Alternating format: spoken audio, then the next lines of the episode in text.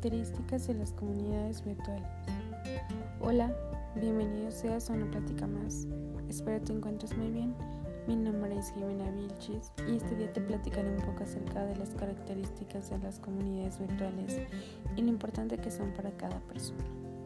Empezaré diciéndote que estas son las que organizan a sus miembros en torno a un tema específico o interés, ya sea el debate ciertos tópicos, la creación y...